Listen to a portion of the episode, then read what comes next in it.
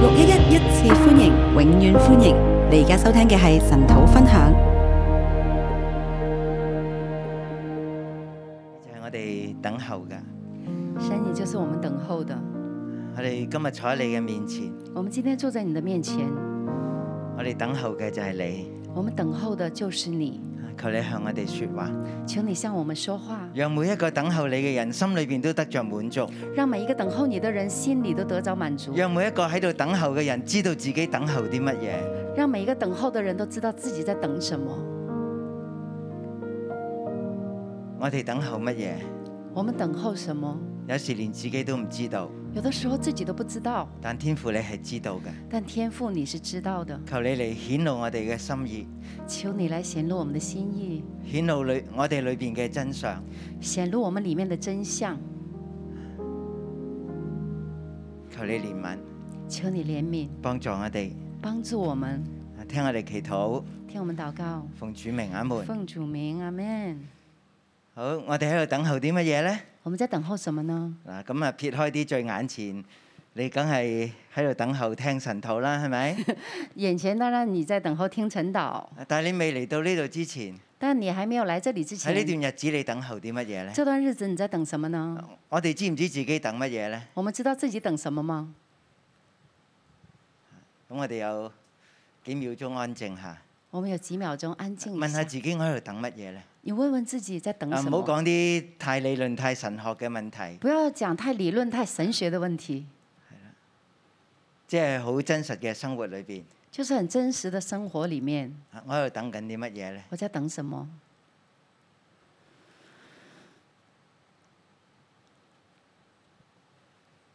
咁我哋每個人等嘅都唔同嘅，我们每一个人等的都不一样，啊天父都知道嘅。天父都知道，啊！佢都知道用咩嘅方法嚟到幫助我哋。他知道用什么方法来帮助我们。啊，今日咧我哋要講啊二十一章，今天我们要来讲二十一章，咁我諗大家都好喜歡，即係喺呢個講論之前睇一啲 PowerPoint 大家很喜欢在讲论之前看一下 PPT，啊，咁呢啲都係我等候㗎。这也是我等候的。啊誒，每一個誒神土咧，我都花時間去準備。每一个晨祷我都花时间预备，啊最單係我覺得我知道我喺度揾乜嘢。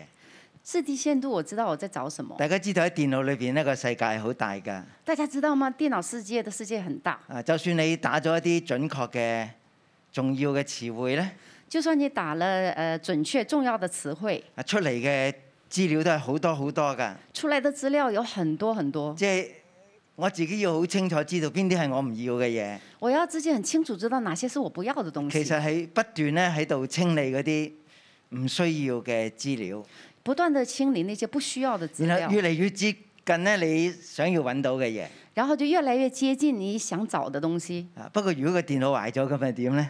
不过如果电脑坏了怎么办呢？啊，今朝我起身撳個電腦咧係唔着㗎，我今天早晨那个电脑按不着啊，打不开。咁我太太早幾日咧就話，即係你個電腦好似誒、呃、個摩打好嘈啊！早几天的时候，太太说我的电脑的摸打很吵，啊問我有冇誒、呃、儲存起啲資料，呃，问我有没有把那个资料储存啊起咁、来。我都有儲存起嘅。我我也有存起来的，但係琴日嗰啲係冇儲存起嘅，但是昨天那些是没有存起啊所来以的，今朝咧撳唔着個電腦啊！所以今天打不开电脑。啊，其實好多年前都發生過呢啲事情㗎。其实很多年前也发生过这件我記得事。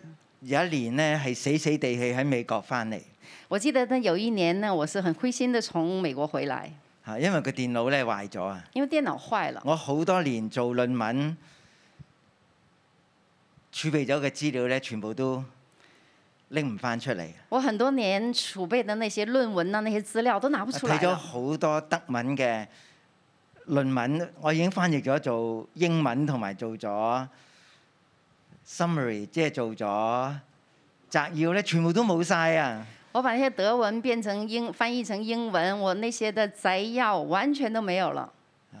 咁我死死地氣翻嚟，那我就很灰心的就回來了。即係本來諗住係可以完成呢、個誒、呃、學業呢個課程咧，咁我就即係好開心咁翻嚟服侍。原本覺得很完成這個學業很開心，回來服侍，啊，但係係好傷痛嘅一個經歷。但是那個經歷很傷痛。咁包括咧嗰陣時都買咗一啲叫做 back up 嘅誒、呃一啲叫做 back up 叫咩話？一啲啊一啲硬碟喺當時好先進嘅，即係啲備份嘅誒、呃好似啲誒嗰啲叫做誒啲 tape 啊嚇誒叫做即係總總之我哋做備份嘅誒好先進嘅一啲誒、呃、電腦嘅設備啦嚇。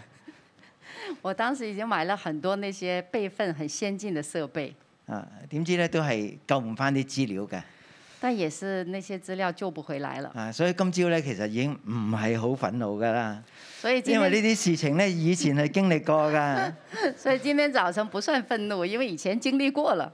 啊，咁我就攞咗個手提電腦出嚟，那然後我就把手提電咁啊好腦拿簡出單來，做咗兩張 PowerPoint，就很簡單的做了兩張啊，咁 PPT。正話入嚟之前咧就坐低問自己，我早晨我進來之前我就坐下問自己，啊咁究竟神要我講乜嘢咧？究竟神讓我講什麼呢？啊，咁我就定咗今日嘅題目，那我就定了今天的題目，叫錯誤嘅期望必歸於無有，叫錯誤的期望必歸於無有。唔好靠勢力，不要靠勢唔好力，靠科技，不要靠科技唔，好靠人嘅方法。不要靠人的方唔法好，靠你嘅研究、你嘅知識不要靠你的知識、你的研究，啊，要單單嘅嚟到依靠神。要單單的來倚靠神。今日啊其實我哋嘅主角咧應該係希西家。今天我們的主角應該是西西家，呢度咧嗰啲期待嘅落空應該係希西家王。這裡面的期待落空應該是西西家王。啊，如果你明白咧，我哋誒讀到以賽亞書三十九章如果你明白，你讀到以賽亞書三十九章，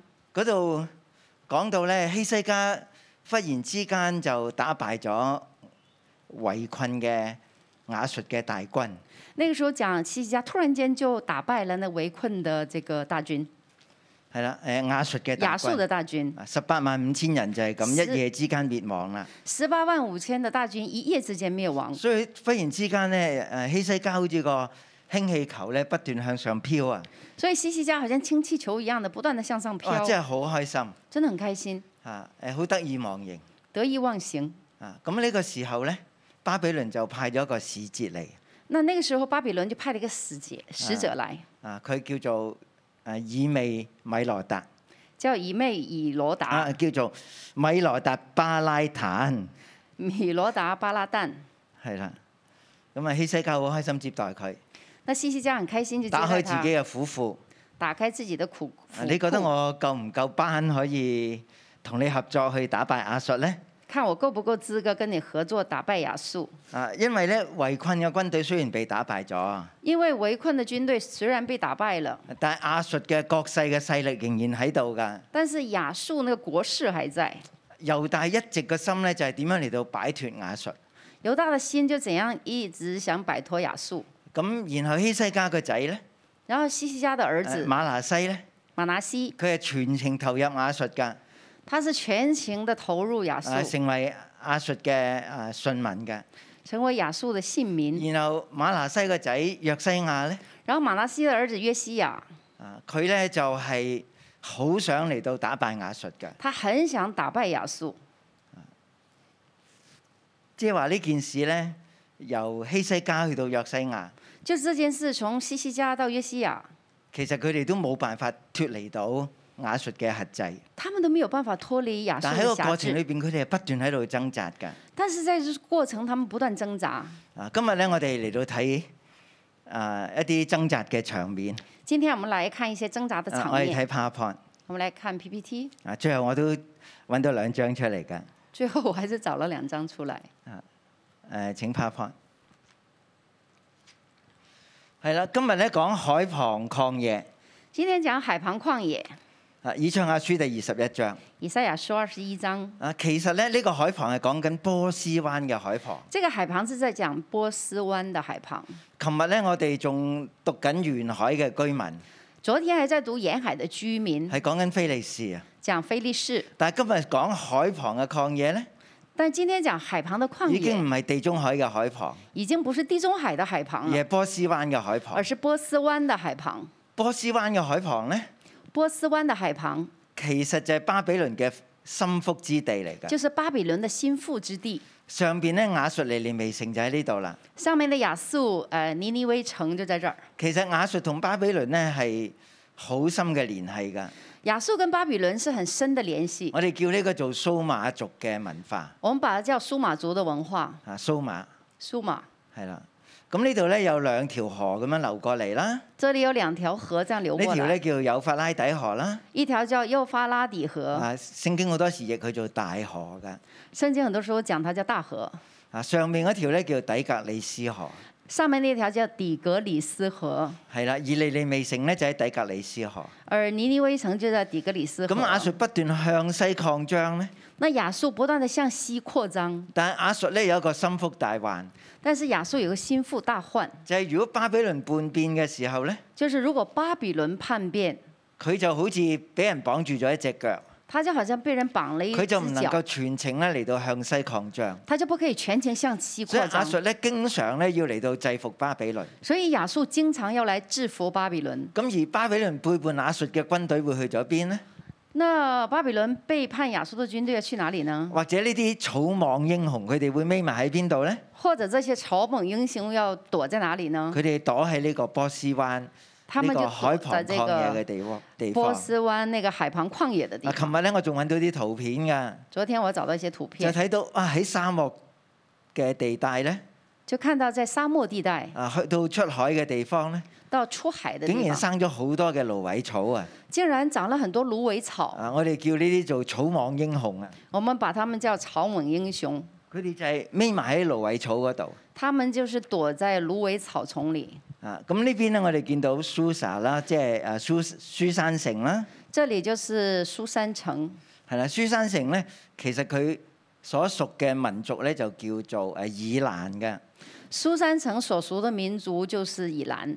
係啦，今日我哋讀到咧，以蘭你要興起啊！今天我們讀到以蘭，你要興起。誒讀到咧誒馬代，馬代咧係更北邊嘅地方。講到馬代，馬代是更近北邊的地方，你你你哋要起嚟咧夾擊巴比倫你們要起來夾擊巴比倫，啊！你哋咧唔好留情，你們不要留情，唔好同佢哋聯繫，不要跟他們聯唔繫，好同巴比倫咧嚟到結盟咧嚟到攻擊亞述。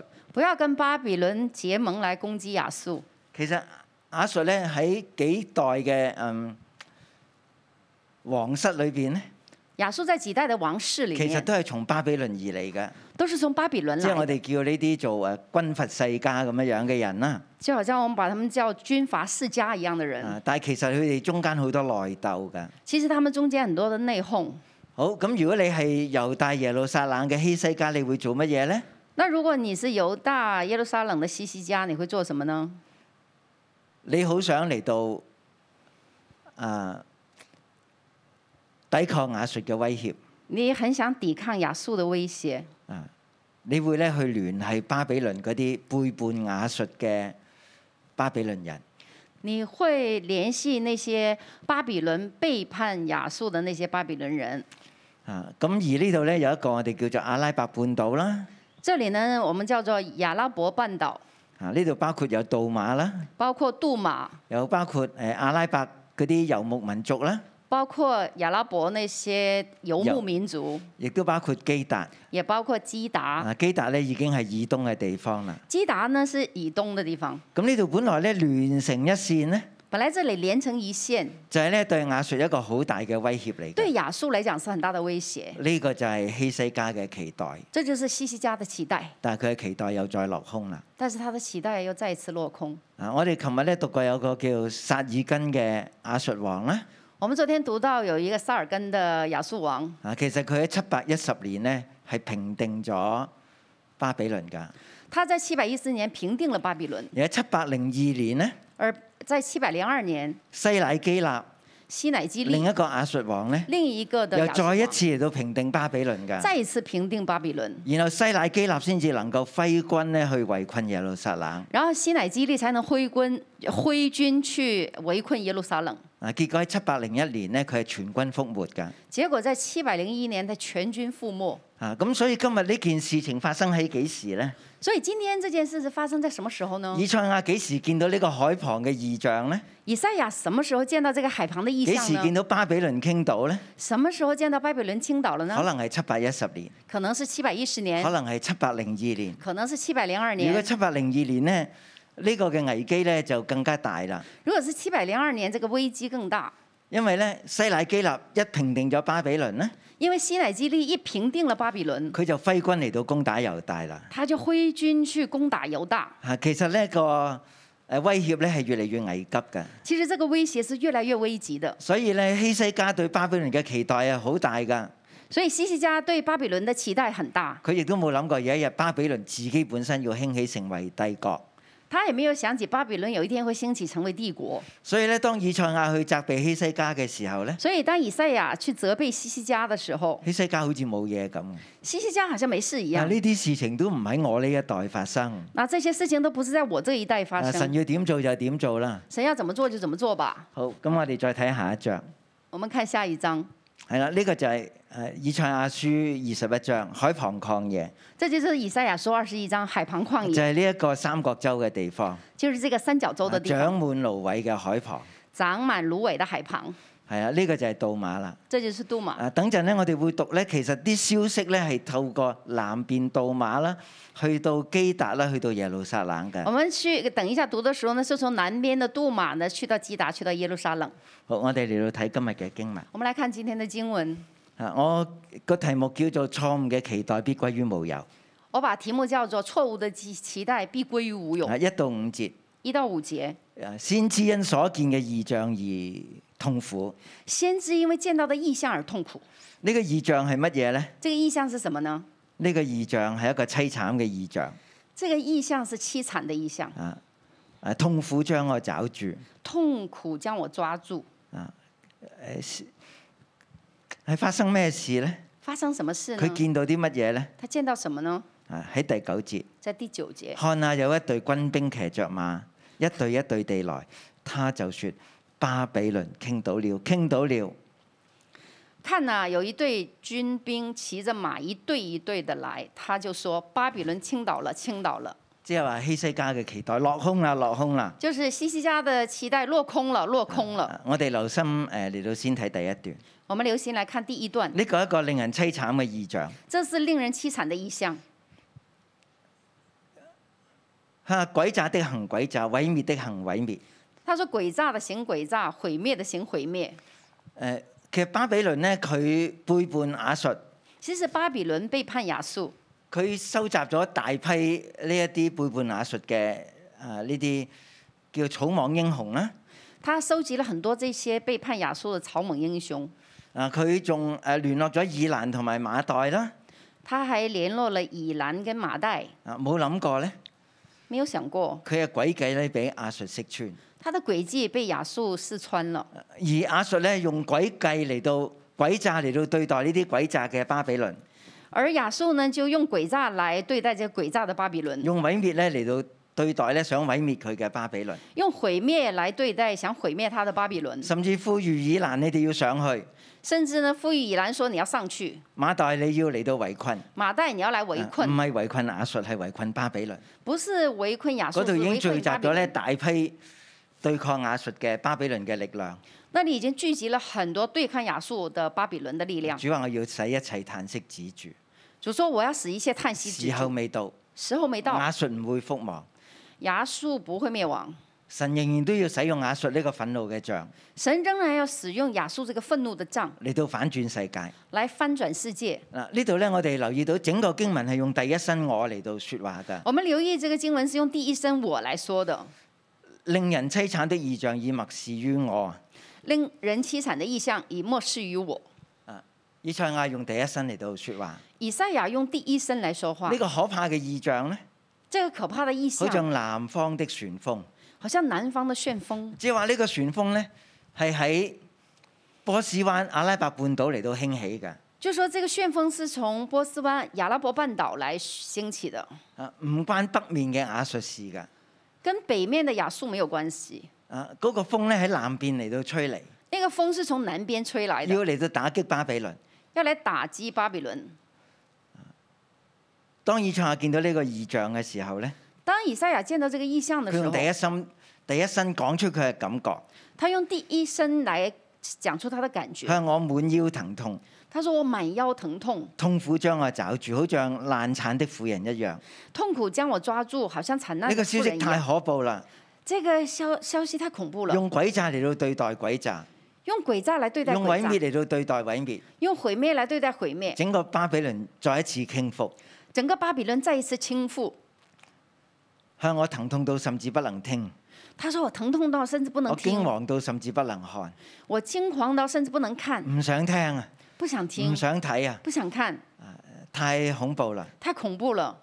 啊！我所羨慕嘅黃昏變成我嘅戰經，我所羡慕的黄昏变成我的战惊，非常之啊恐慌威嚇，非常的恐慌危吓，發生喺巴比倫嘅身上。发生在巴比伦身上。”好喺第五節，第五佢节，哋擺設筵席，派人守望，有吃有喝，首領啊，你們起來要用油嚟到抹你哋嘅盾牌。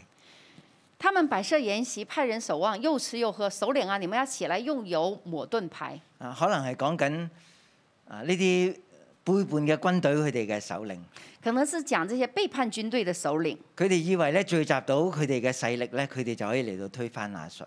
他们以为聚聚聚集了自己的势力就可以推翻亚述，佢哋咧準備同亞述咧嚟到對決，他们准备跟亚述对决。但係點知咧個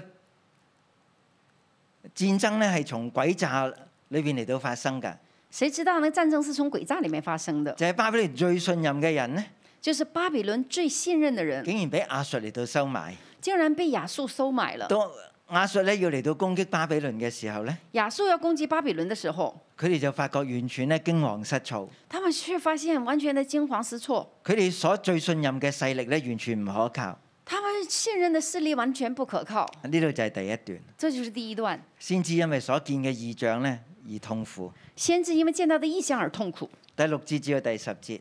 六到十节啊立守望者，誒、或者守望者嘅壞消息。就是守望者的坏消息。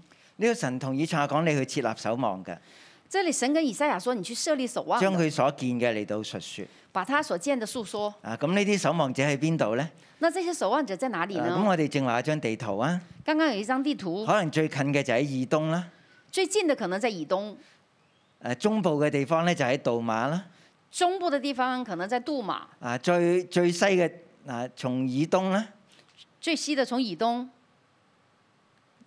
到杜馬啦，到杜马，啊去到呢個海旁曠野啦，再到海旁的旷野，佢哋都連線咗咧一個消息嘅發布系統㗎。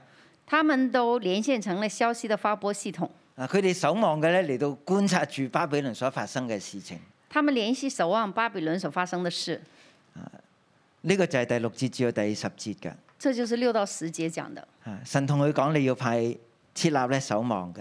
神说你要去设立守望的。啊！咁好多時我哋讀到呢啲守望嘅經文，我哋就諗起嗰啲先知式嘅守望啦。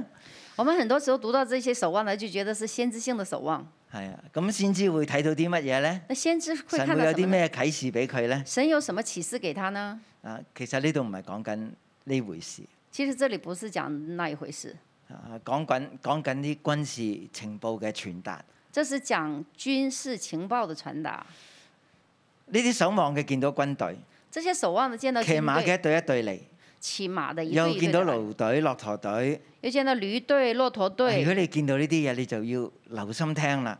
如果你见到这些，你就要留心听了。佢聽到啲乜嘢呢？他听到什么佢就呢？報告出嚟。他就报告出但係来。當佢報告嘅時候呢，佢係好震驚嘅。但是当他报告的时候，他是很震惊的。啊！呢呢度係講緊守望者，这里是在讲守好似望者，獅子一樣哮叫，佢好像大聲咁樣嚟到叫出嚟。好像狮子一样的大声叫出来。佢話主啊，我白日常站在望樓上，他说：“主啊，我白日常站在望楼上，整夜呢，我嚟到立喺我嘅守望所。整夜立在我的守望所。但係呢啲就係我聽到嘅消息啊！”但这些就是我听到的消息巴比倫傾覆了，傾倒了，啊！巴比伦倾倒了，倾倒了，所有嘅偶像神都打碎於地。所有的偶像神都打碎于地。其實應該話，所有希西家所期待嘅都被打碎於地。可以这样说，是西西家所期待的一切都被打碎于地。咁跟住咧，第十節就係希西家誒、呃以賽亞喺度説話啦。然然后第十节就是以赛亚说话係了，我被打嘅和街，他说：“我被打的何家，我我場上嘅局，我场上的鼓。即係即係講緊猶大咧不斷嚟到被亞述嚟到核制，”就是讲到犹大不断的被亚述辖制，好想嚟到擺脱，很想摆脱，好似咧谷咧嚟誒谷物咧誒俾人嚟到打一樣。就好像那些谷物被击打一样。呢、個就係我從萬軍之耶和華以色列嘅神所聽到嘅，这就是我从万军之耶和华都以话晒色列的俾你哋神听啦听见的，都告诉你们了。你哋要死心啊！你们心要死心。啊其實上一堂咧，我哋講嘅乜嘢？誒、呃琴日我哋講嘅乜嘢咧？昨天我们在讲什么唔呢？好依靠埃及，不要依靠埃及，唔好依靠古實，不要依靠古时，唔好依靠亞實特，呢不要依靠雅什突，啲下猛都係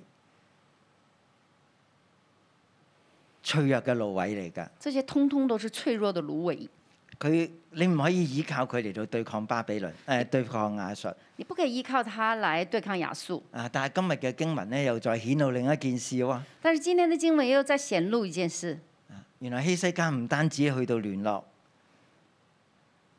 古神埃及，原来西西家不单只联络古时埃及，佢亦都聯絡巴比倫。他也联络巴比伦。佢好想透過呢條南邊呢條線呢，他很想通过南边这一条线，蠢蠢欲動嘅巴比倫呢，蠢蠢欲动的巴比伦啊嚟到咧對抗亞述，来去一起对抗亚述，其實係好緊張。其实是很紧张。佢哋好好想聽到好消息他们很想听到好消息。啊！如果呢段經文發生喺七百零二年呢，如果这段经文发生在七百零二年，啊西乃基立收復咗巴比倫，西乃基利收复了巴比伦，然後揮軍喺七百零一年呢嚟到耶路撒冷，然后挥军在七百零一年到了耶路撒係冷，咪好危急啊？是不是很危急？啊，第十一至十二節咧，第十一到十二节講到西爾嘅呼聲，讲到希尔的呼声，嗰度有守望嘅，佢哋喺度問那里有守望的，他们就在问夜裏如何，守望的如何，夜裏如何。守望的呀，夜里如何？夜里如何？其實大家都好焦急，其实大家都很焦急，好想聽到好消息，很想听到好消息，但係而家仲未有。但现在还没有。如果你問嘅，你可以問，如果你问，你可以问，你翻轉頭再嚟問啦。你回头再来问，好緊張嘅情情況。很緊張的情況。十三節至到第十五節，十三到十五节，關於阿拉伯嘅默默示，呢、关于亚拉伯的末世，個就係佢哋所見到嘅情景啦。这就是他们见到的情嗱，呢景度。中文譯做結伴的客旅，这里呃翻译作中文叫结伴的客旅，其實佢哋唔係旅遊人士嚟㗎，其实他们不是旅游人士，佢哋係逃難嘅人嚟㗎。他们是逃难的人佢，哋要住喺阿拉伯嘅樹林中他間们，要住在亚拉伯的树林中间。提馬嘅居民會拎水俾口渴嘅，提马的居民会拿水给口渴的，拎餅嚟到迎接嗰啲逃避嘅。拿饼来迎接那些逃避原的。來咧，當巴比倫被擊打潰不成軍嘅時候咧，原来巴比伦被击打溃不成军的时候，有好多難民走咗出嚟啊！有很多难民跑出来，佢哋走向阿拉伯嘅曠野，他们跑去亚拉伯的旷野。提馬地嘅居民咧就用水用餅嚟到招呼佢哋，提马地的居民就用水用饼来招呼他因们，為佢哋逃避刀劍同埋出了鞘嘅刀，因为他们逃避刀剑和出了鞘的刀，啊亦都逃避咗弓同埋刀兵嘅重災。也逃避这个呃弓和刀兵的重灾。本來佢哋喺度期待，本来他们在佢哋期好想待，聽到好消息。他们很想听到好消息。佢哋第一個消息聽到嘅就係巴比倫傾倒了。他们第一个消息听到的就是巴比伦然後倾佢倒哋見了，到啲乜嘢呢？让他们见到嗰什么啲呢？難民大批嘅喺阿拉伯抗野，就是一大批的难民去了亚拉伯的旷野，本來係迎接佢哋，以為係巴比倫嘅軍隊，本来是迎接他们，以为是巴比伦的军队，點知係巴比倫嘅難民。谁知道是巴比伦的大难批嘅民。難民就喺阿拉伯嘅抗野。大批的难民在亚拉伯的旷野。啊，第十六節最尾一段，第十六节，呃，最后一段，啊，主咁樣嚟到同以賽亞講：主这样对以赛亚說：基達嘅榮耀必歸於無有，基达的荣耀必喺归一于无年有。之內。在一年之内，即係呢個阿拉伯嘅聯盟，就是这个亚拉伯的联盟，從以東从以东去到杜馬，到杜马，去到底但，到底底但，去到巴比倫。到巴比伦，呢條戰線咧，全部都要歸於無有。这一条的战线都要归于无有。打仗嘅弓箭手同埋勇士打仗的弓箭手和勇士必然稀少，必然稀少，呢個就係耶和華所講嘅。这是耶和华所说的。好，誒、今日嘅經文講到呢度咧就講晒啦。今天的经文讲到这里讲完了，海旁嘅默示海旁的末世顯露出一個嘅計謀，显显露出一个计谋。猶大好想得着巴比倫嘅幫助，犹大很想得到巴比伦的帮助，但係巴比倫自顧不暇，但是巴比伦自顾不暇，佢俾亞述嚟到消滅。他们被亚述消灭。啊，其實巴比倫咧係俾亞述咧消滅過好多次㗎，其实巴比伦被亚述消灭了很多次，啊咁、所以走甩嗰啲人，佢哋會喺邊度逃避呢？所以逃脱那些人会在哪里躲避呢就？係波斯灣嘅蘆葦海，就是波斯湾的芦苇海，啊嗰度係一個心腹大患嘅地方，那里是一个心腹大患的地方，就好似係誒大衛咧喺啊曠野咧嚟到招聚嗰啲流民一樣啊，就好像大卫在旷野遭拒那些流氓一样。係啦，而且咧呢度係一個危險嘅地方而且这里是一个危险的地方，啊，沙漠啦、沙漠、海邊啦、海边長滿蘆葦啦，长满了芦苇。其實喺打仗嚟講咧係一個容易受埋伏嘅地方嚟㗎。其实如果是打仗的话，容易受埋伏的地方，所以亞述咧好多時都唔能夠清理到呢一度嘅嗰啲背叛嘅人。所以亚述呢很长时间没有办法清完这些背叛的人。但係今次咧呢、呢個嘅計謀咧，再一次俾亞述嚟到擊破，但是这一次这个计谋再一次被亚述来击破，連咧佢哋聯絡咗嘅以蘭同埋馬代咧，连他们联络了以兰跟马代，啊都成為背叛巴比倫嘅左右夾擊嘅敵人。都成为背叛巴比伦左右夹击的敌人。本來係聯絡佢哋去攻擊亞述，本来联络他们攻击亚述，啊點知係俾亞述聯絡佢哋嚟到攻擊巴比倫，谁知道被亚述联络一起攻击巴比伦，鬼詐的行鬼詐，诡诈的行诡毀诈，滅的行毀滅。毁灭的行毁灭。啊！神今日想話俾我哋聽乜嘢咧？神今天想告诉我们什么呢？我哋知唔知我哋嘅期待係乜嘢？我们知道自己的期待是什么有吗啲甚至係好殷切嘅，有的甚至是很，好殷切、好殷勤嘅切望，有的甚至是很殷勤的切望，啊一路喺度等待，一直在等，一路喺度聽消息。一直在等消息。啊幾時可以到呢？什么时候有消息譬如呢？幾時可以上樓呢？比如说什么时候可以上楼？幾時個股市會回復誒誒向上呢？股市什么时候向上？或者我哋做到好攰嘅人，幾時可以放假呢？或者我们做的很累的人，什么时候可以放假？我哋總係期待一啲改變，我们总是期待一些我改哋總係变，期待一啲嘅好消息。我们总是期待好消息。神啊，唔好將我哋錯誤嘅期待成為我哋等候，神说：“不要把我们错误的期待成为我们所等候的，必然會歸於無有。必然归于无有。啊讓我哋只係單單嘅等待神，让我们单单等待神。讓我哋如果要守望，让我们如果要守望，晚上醒嚟，晚上醒我来，哋要知道自己心裏邊諗乜嘢，啊我们要知道自己心里在想什么。我哋要將心裏邊所想嘅話俾神聽。我们要把心里所想的告诉神，啊神咧會為我哋嚟到成就，神会为我们来成就否，則一切嘅虛榮咧都歸於無有。否则一切的虚荣都归于无有。求神咧嚟到幫助我哋，求神来帮助我们明白咧喺嗰個年代嘅希西家。明白那个年代的西西家，佢真係好想擺脱亞述。他真的很想摆脱亚述。其實係講緊咧，由希西家去到約西亞咧，其实，在讲从西西家到约西亚呢、個過程大概都有七十年，这个过程，因為大馬概拿有西七十作王年，都做咗五十年啦，因为马拉西做王都做了五即十係大年，概嘅嘅時間嘅框架係咁樣。所以大概時間的框架是這樣。我哋有冇呢份耐性呢？我们有没有这个耐性？我哋有冇呢份等待呢？我们有没有这一份的等待？我哋好多時好想神俾個時間表我哋，我们很多时候想神给我们时间表，啊幾時呢啲問題可以完全得咗解得到解決？哎，什么时候这个问题可以完全得到解决？啊求神嚟到幫助我哋，求神来帮助我们，好我哋一齊讚美主。我们一起来赞美主。 Hallelujah. Yes, you are great, God.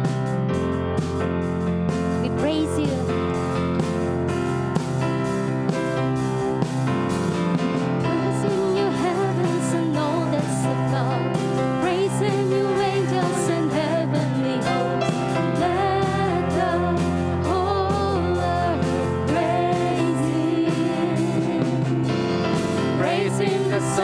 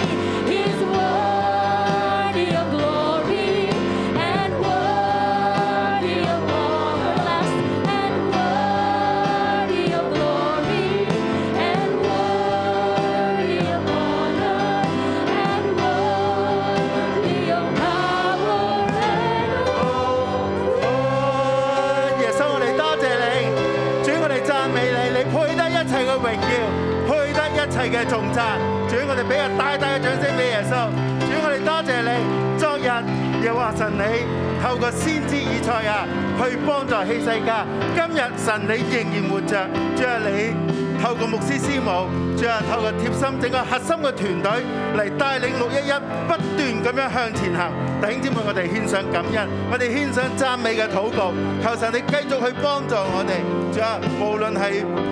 牧師，主啊，無論係小組長、族長，一路咁樣神用領袖嚟帶領我哋，我哋一齊嚟為我哋嘅小組、為我哋嘅族長、為我哋教會嚟感恩。哈利路亞，主我哋讚美你，主我哋多謝你，主啊，多謝你，主啊，主啊，主啊，主啊，你啊帶領我哋，主啊帶領我哋繼續去向前，主啊，主啊，你幫我哋，主啊先知，主啊帶領帶領猶大，主啊帶領世界。主，我哋多謝你，主，我哋讚美你，主啊，我哋真係知道你從開始到末了，你都帶領我哋，你透過牧師師母，透過貼心先知整個核心嘅團隊，不斷咁去提醒我哋，你都透過神土你個話語去提醒我哋嘅生命。主啊，我哋向你獻上感恩，求神你幫助我哋，仲讓我哋嘅生命能夠柔軟。主啊，多謝你，你俾我哋一個能聽嘅耳朵，你讓牧師師母嘅話、神你嘅話語、神土你嘅話語進入我哋嘅耳朵嘅裏邊。主啊，你讓我哋嘅心能夠有所回應。耶穌，我哋多謝你，耶穌，我哋讚美你，禱告奉耶穌基督得勝嘅名求。Amen。請弟兄姊妹請坐。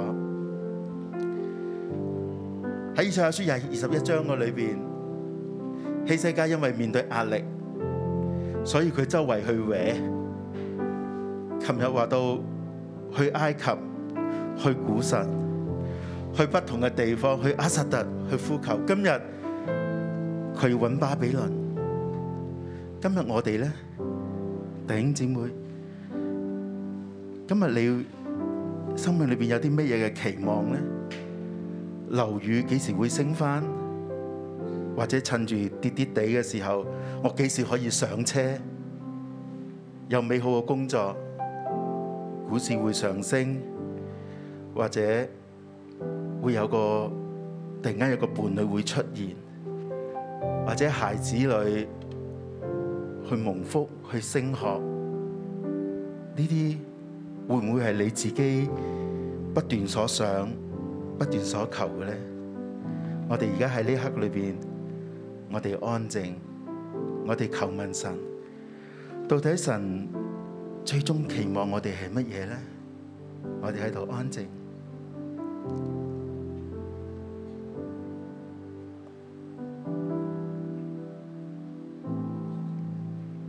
聖靈，你幫助我哋，讓我哋看見我哋而家嘅光景。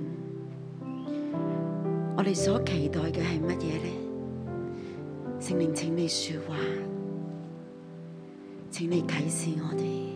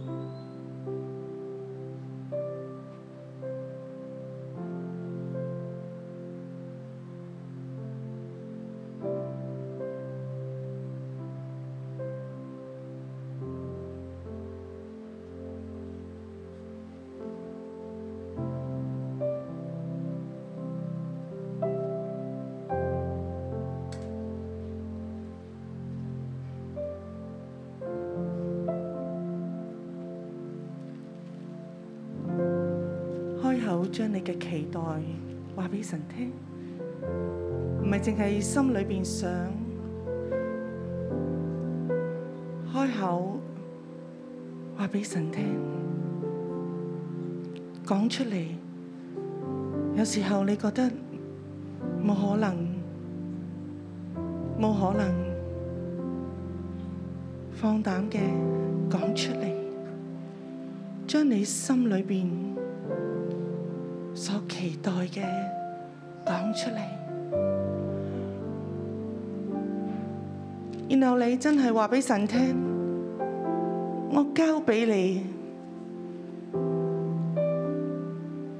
呢個期待，我交俾你。唔係再用我自己嘅方法去得到。當呢個期待一直未嚟嘅時候，我唔再搲人嚟到幫助我，我唔再唉哼嘆息，因為我將佢俾咗你。我唔要有錯誤嘅期待。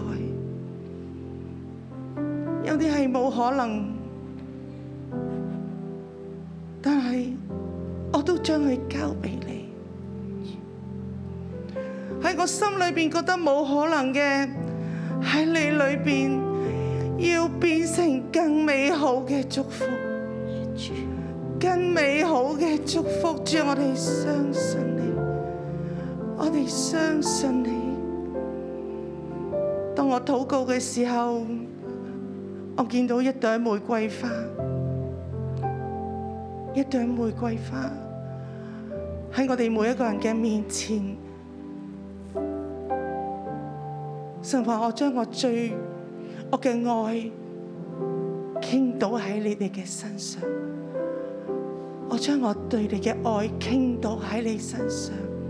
呢朵玫瑰花代表我對你嘅愛。望住呢朵玫瑰花，孩子望住我對你嘅愛，專注喺我嘅愛嘅身上，你會發現你裏邊更加嘅喜樂，更加有盼望，因為一直帶領你，一直保護你，一直引領你嗰個係愛你嘅神。無論你生命出現咗好多嘅失望、沮喪、驚恐，甚至疼痛，你想依靠其他人，你失望，你喺個憂傷嘅裏邊，大神話望住我孩子。望住呢朵玫瑰花，相信我嘅愛，相信我嘅愛。主啊，多謝你，主啊，多謝呢一朵玫瑰花。主，我真知道，原來我一路期待，一路仰望嘅神，你知道，神你明白，但係神你唔想我嘅眼目就係喺呢一啲嘅期待，喺呢啲錯誤嘅期待嘅裏面。耶穌，原來我哋要期待你嘅愛。耶穌，原來我哋要期待你自己。耶穌，求你重新將我哋嘅眼目由世界呢一啲嘅需要，由世界呢啲嘅掙扎，歸回你嘅身上。我哋唯一要追求、唯一要期待嘅係神你自己，係神你無條件嘅愛，我一切嘅一切嘅呢啲嘅安全感都要喺神你嘅裏面。神，我哋知道，我哋再一次咁樣去定睛喺你身上嘅時候，神我哋一切嘅所想所求，神我哋一切嘅需要，神我哋一切嘅艱難，你必然幫助我哋，你必然供應俾我哋。神我哋再一次去向你講，耶穌多謝你嘅愛，弟兄姊妹，我哋開聲去同神講，多謝你呢一朵玫瑰花，多謝你俾我嘅愛，多謝你不離不棄嘅帶領住我。神，我哋多謝你，耶穌，我哋多謝你嘅愛，呢、一個先係最珍貴嘅。我哋就等候你，我哋就相信你，我哋就仰望你，我哋期待你。耶穌，多謝你，讚美你。 Is higher, higher than the heaven. Your mercy is deep. 啊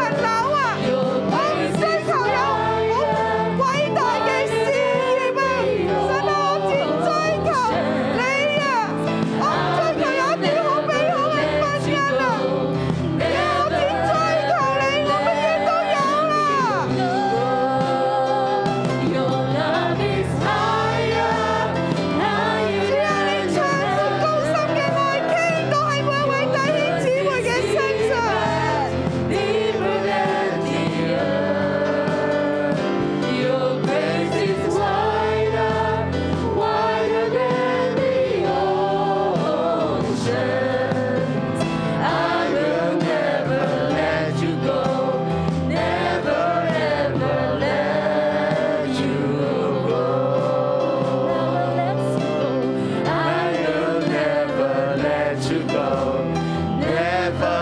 啊係啊讓我哋嘅眼睛定睛看着你。將我哋唔要定睛一啲嘅錯誤嘅期盼，一啲嘅錯誤嘅期望，將我哋都唔想去搲世上嗰啲虛無嘅，就好似希西家去搲埃及受傷嘅蘆葦，折斷嘅蘆葦。耶穌，我哋要搲你呢棵嘅生命樹，將我哋要跟隨你呢棵嘅生命樹。仲有啊你讓我哋定睛喺你身上，耶穌，你先係我哋最終嘅盼望。主，我哋多謝你，我哋俾個掌聲俾耶穌。哈利路亞！哈利路亞！哈利路亞！好，我邀請弟兄姊妹咧繼續喺度站立。誒、香港有一個期望，就係、新特首要 要嚟到啦。但係新特首係不斷咁樣去唔同嘅部門去拜票。有好多嘅市民呢，我又唔敢講係錯誤嘅期望，但佢希希望新嘅特首嚟到嘅時候呢，哇房屋話即刻改變，哇疫疫情會即刻改變，其實係未必嘅。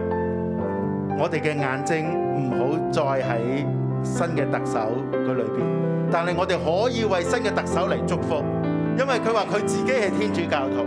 求神李家超呢個新嘅特首裏邊，佢嘅眼睛係定睛喺神嘅身上邊，讓佢行喺合神心意嘅決策嘅裏邊，佢做每一個決定都係求問神嘅，佢每一個決定都係單單依靠神，而唔係一啲權柄、地產商、金融商或者一啲更高嘅一啲嘅政府嘅特首，我哋繼續去為神嚟向神嚟禱告，好嘛？我哋為到新嘅特首李家超嚟禱告，求神去幫助佢哋。哈利路亞！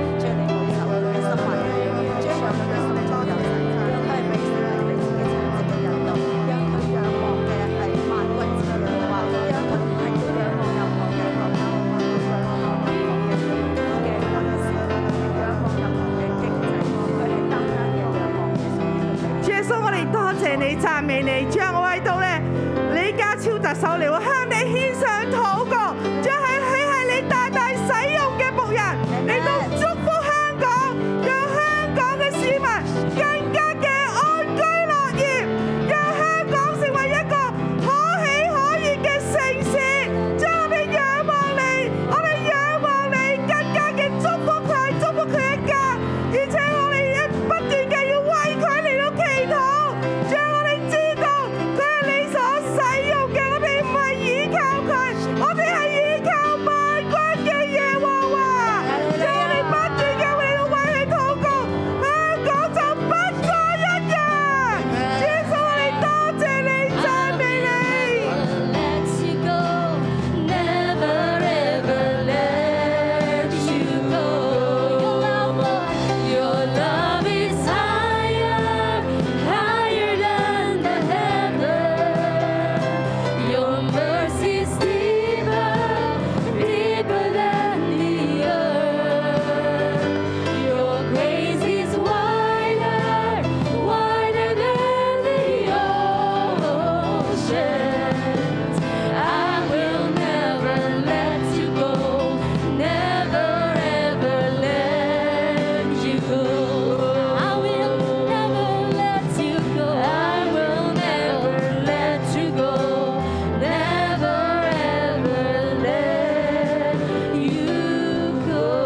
let you go.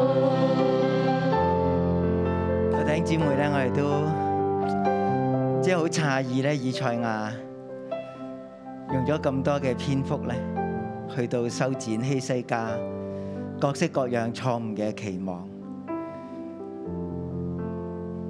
其實我哋好多人成長都喺我哋嘅失望當中，我哋都經歷咗好多我哋期待落空事情咧，唔係好似我哋所想像。不過我覺得我哋正係需要喺呢啲嘅失落裏邊咧，去認識自己。究竟我心裏邊渴想啲乜嘢？究竟我期待過啲乜嘢？點解嗰啲係我所盼望嘅？願咧，我哋都喺我哋嘅期望同埋喺我哋嘅失望當中嚟到成長，冇一件事情咧係偶然發生噶。願神咧嚟到堅固你，使你咧越嚟越清楚生命嘅焦點嚟到轉向神，使你嘅滿足喺神裏邊越嚟越大，使你所期待嘅更能夠走進神嘅心意裏邊去。教會過咗二十一年，上一堂嘅主日。牧師好清楚講出嚟，神其實對我哋有期待，願我哋每個人都可以活多五十年，走進呢個生命樹嘅建造裏邊去。弟兄姊妹，呢、個會唔會係你嘅期待？會唔會係你嘅祈禱？你會唔會為呢個嘅異象能夠成熟，成為生命樹？其中一樣嘢咧，師母又講到咧。將生命呢啲嘅廚餘變做肥料。其實我哋每個人都有好多廚餘，只不過好多時我哋都唔敢面對，好多時我哋都好怕撩起呢啲嘅廚餘。但係原來呢啲廚餘唔單止使我哋能夠得着養分，亦都使我哋牧養嘅小組，使我哋所關顧嘅人嚟到得着養分。我奉主嘅名咧嚟到祝福大家，擁抱自己嘅生命，包括我哋各式各樣嘅廚餘，交喺主嘅手裏邊都能夠轉化，讓我哋唔需要逃避，唔需要壓抑，讓呢啲嘅廚餘真係成為我哋生命嘅養分。願你同埋你嘅小組、你嘅族系都成長。都成為生命樹。願你擁抱生命樹五十年，你嘅心裏邊都得着滿足。喺呢個過程裏邊，你先求他的國和他的義，神就將一切都加加俾你。主，我奉你嘅名嚟到祝福我哋嘅弟兄姊妹。阿門。